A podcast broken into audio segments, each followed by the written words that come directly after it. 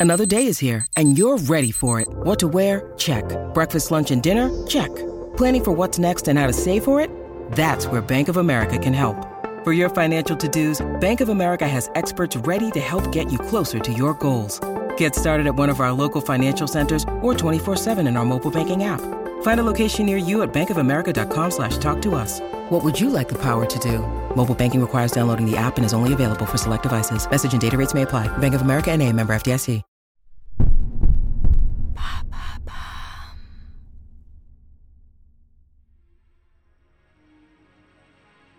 Bonjour à vous, ici Andrea.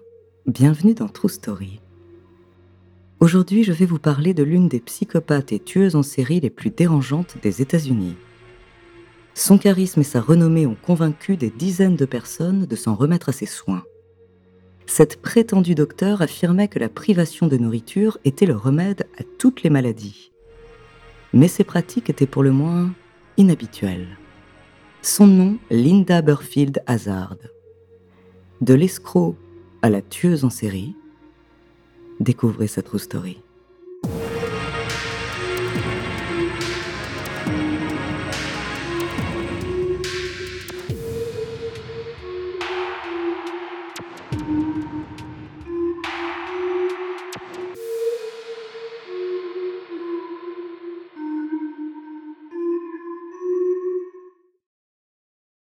Attention, dans cet épisode, nous allons parler de scènes violentes qui pourraient heurter la sensibilité des plus jeunes.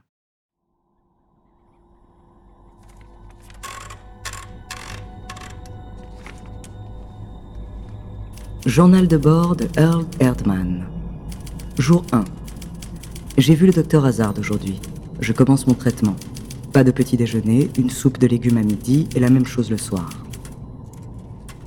Jour 5 à 8 une orange au petit déjeuner, une soupe de légumes à midi et la même chose le soir.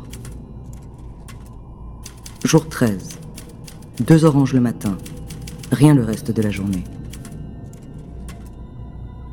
Jour 16. Une tasse de bouillon le matin. J'ai mieux dormi hier soir. Je commence à sentir les effets bénéfiques. J'ai quand même la tête qui tourne et les yeux un peu jaunes. Jour 22. J'ai bu un jus d'orange ce matin mais j'ai mal au dos, du côté droit, juste en dessous des côtes.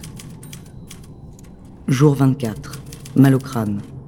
J'ai mangé deux petites oranges le matin et j'ai bu une tasse et demie de soupe à la tomate en début de soirée. Je sens mon cœur battre. Je transpire beaucoup.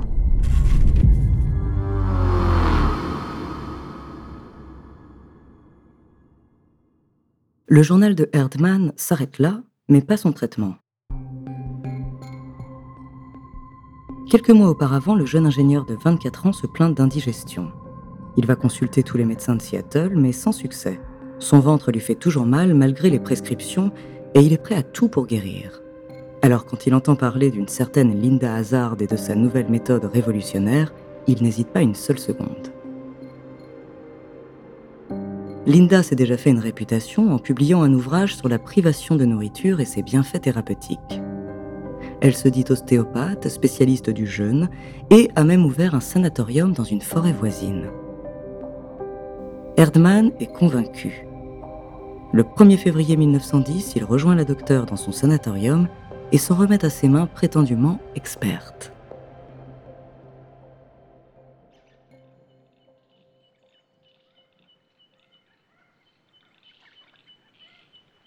Le cadre est sublime. À quelques kilomètres de Seattle, cette forêt de cèdres et de fougères respire la sérénité. Un petit ruisseau court non loin de là. Et quand il se met à pleuvoir, un épais brouillard recouvre tout le paysage. Les grenouilles sortent alors de leurs étangs et coassent toute la journée. Erdmann décide de tenir un journal de bord. Les premières semaines de traitement s'écoulent assez tranquillement. Le jeune homme mange très peu et commence à sentir les premiers symptômes de la faim, mais il dort mieux que d'habitude. Le régime strict de Linda Hazard porte décidément ses fruits. Mais au bout d'un mois, les choses se compliquent, car la prétendue docteur a décidé d'introduire deux nouveaux éléments à son quotidien. D'abord, il faut purifier son organisme. Chaque jour, Linda Hazard injecte donc un demi-litre d'eau dans le corps du jeune homme à l'aide d'une seringue rectale. Et pour calmer ses douleurs, la prétendue ostéopathe le masse. Mais ces massages sont loin d'être des gestes doux. Le corps du jeune homme est rapidement couvert de bleu et son dos est contusionné.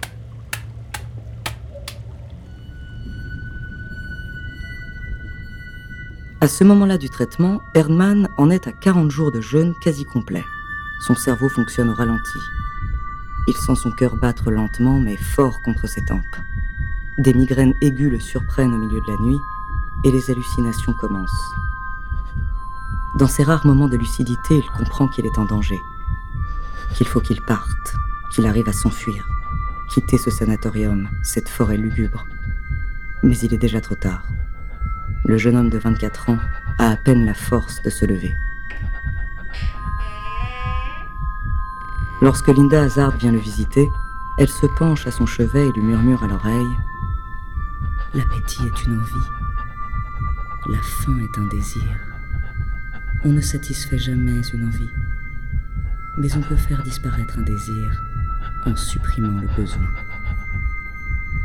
Erdmann essaie de lui parler, mais les mots peinent à sortir de sa bouche. Chaque mouvement, aussi infime soit-il, lui demande un effort surhumain et provoque des vertiges insupportables.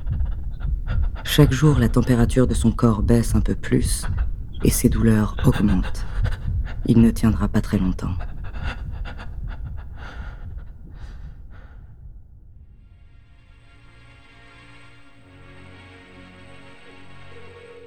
On se retrouve juste après une petite pause pour la suite de cette histoire incroyable.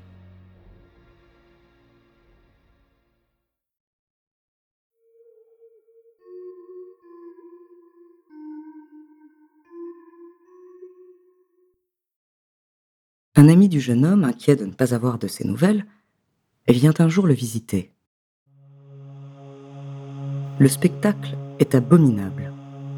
Il n'a jamais vu ça. Sa peau, translucide, est collée à ses os. Ses côtes ressortent horriblement. Il a même du mal à le regarder tant ses yeux sont enfoncés dans leurs orbites. Il ressemble à un vieillard, faible et épuisé. Son ami le conduit immédiatement à l'hôpital le plus proche. Mais la transfusion de sang qu'il attend arrive trop tard et Earl Derman meurt le 28 mars 1910, moins de deux mois après avoir commencé son traitement. Mais Linda Burfield Hazard n'est pas condamnée. La raison de son impunité, elle n'est pas officiellement docteur. Linda n'a jamais eu de diplôme de médecine et n'est pas reconnue par l'État de Washington. Les autorités judiciaires considèrent donc la mort du jeune Erdmann comme une forme de suicide. La responsabilité de Linda Hazard ne sera reconnue qu'un an plus tard, à l'occasion d'un autre meurtre qui, cette fois, fera beaucoup plus parler de lui.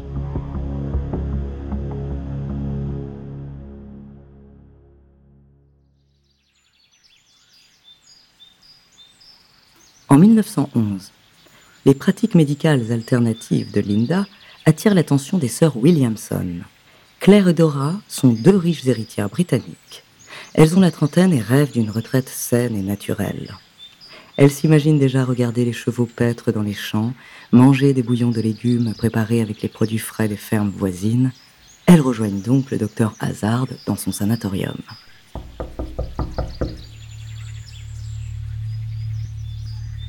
Mais le rêve se change rapidement en cauchemar. Car la même litanie reprend. Une soupe, une orange, un lavement, un massage, une fois par jour. Linda Hazard ajoute même un bain quotidien brûlant à sa panoplie morbide. Elles perdent peu à peu la raison et deviennent des proies faciles pour la doctoresse. Très vite, les sœurs Williamson s'évanouissent plusieurs fois par jour et commencent à délirer. Dans un ultime effort de volonté, Dora réussit à envoyer un télégramme à sa nourrice, Margaret, qui prend immédiatement la route pour les rejoindre.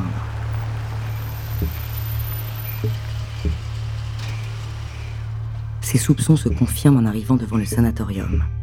À la fenêtre du premier étage, un visage squelettique la regarde, apeuré. La nourrice lève encore les yeux, et au deuxième étage, c'est une main maigre collée à la vitre qu'elle aperçoit comme un signe de détresse. Elle s'approche doucement du porche lorsque la porte s'ouvre brusquement. C'est Linda Hazard. Elle porte une robe blanche assez banale, à un détail près. L'une des manches a été raccommodée et la couture est voyante. Cette mauvaise couture, Margaret la repère au premier coup d'œil, car c'est elle qui l'a faite des années auparavant. La robe que porte cette femme en face d'elle appartient en réalité à Claire. La nourrice est confuse et elle demande des nouvelles des deux sœurs. J'ai une terrible nouvelle à vous annoncer. Elles étaient déjà très souffrantes à leur arrivée et mon traitement n'a malheureusement pas été administré assez tôt. Claire est morte et Dora n'a plus toute sa tête. Elle apprend aussi que Claire a changé son testament avant sa mort pour faire de Linda Hazard l'héritière de toute sa fortune et que Dora l'a officiellement reconnue comme sa tutrice à vie. Margaret est sous le choc. Ses mains tremblent et elle peine à soutenir le regard puissant et froid de la femme qu'elle a en face d'elle. Après un moment de silence, elle se rue dans le sanatorium et hurle le nom de Dora dans l'espoir de la sortir de là. Mais elle tombe nez à nez avec le mari de Linda Hazard qui la fait reculer de force.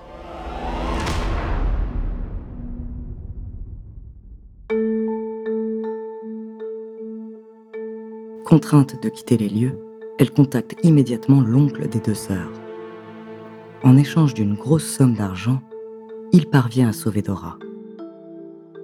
Lorsqu'elle sort du sanatorium, Dora Williamson pèse 25 kilos et ses cheveux ont perdu leur couleur.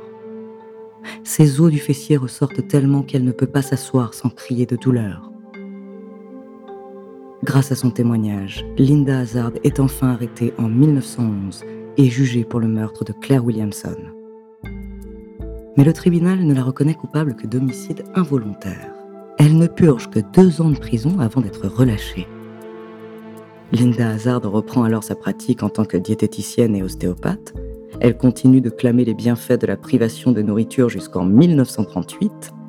À cette date, elle a 70 ans et vient de commencer un traitement qu'elle connaît plutôt bien, le sien. Ironiquement, elle va finir par en mourir de faim. On considère aujourd'hui Linda Burfield Hazard comme une psychopathe et une tueuse en série responsable de la mort de 18 personnes. Mais ce nombre est incertain. Les cris de nombreuses autres victimes ont peut-être résonné dans les couloirs du sanatorium le plus lugubre de l'histoire.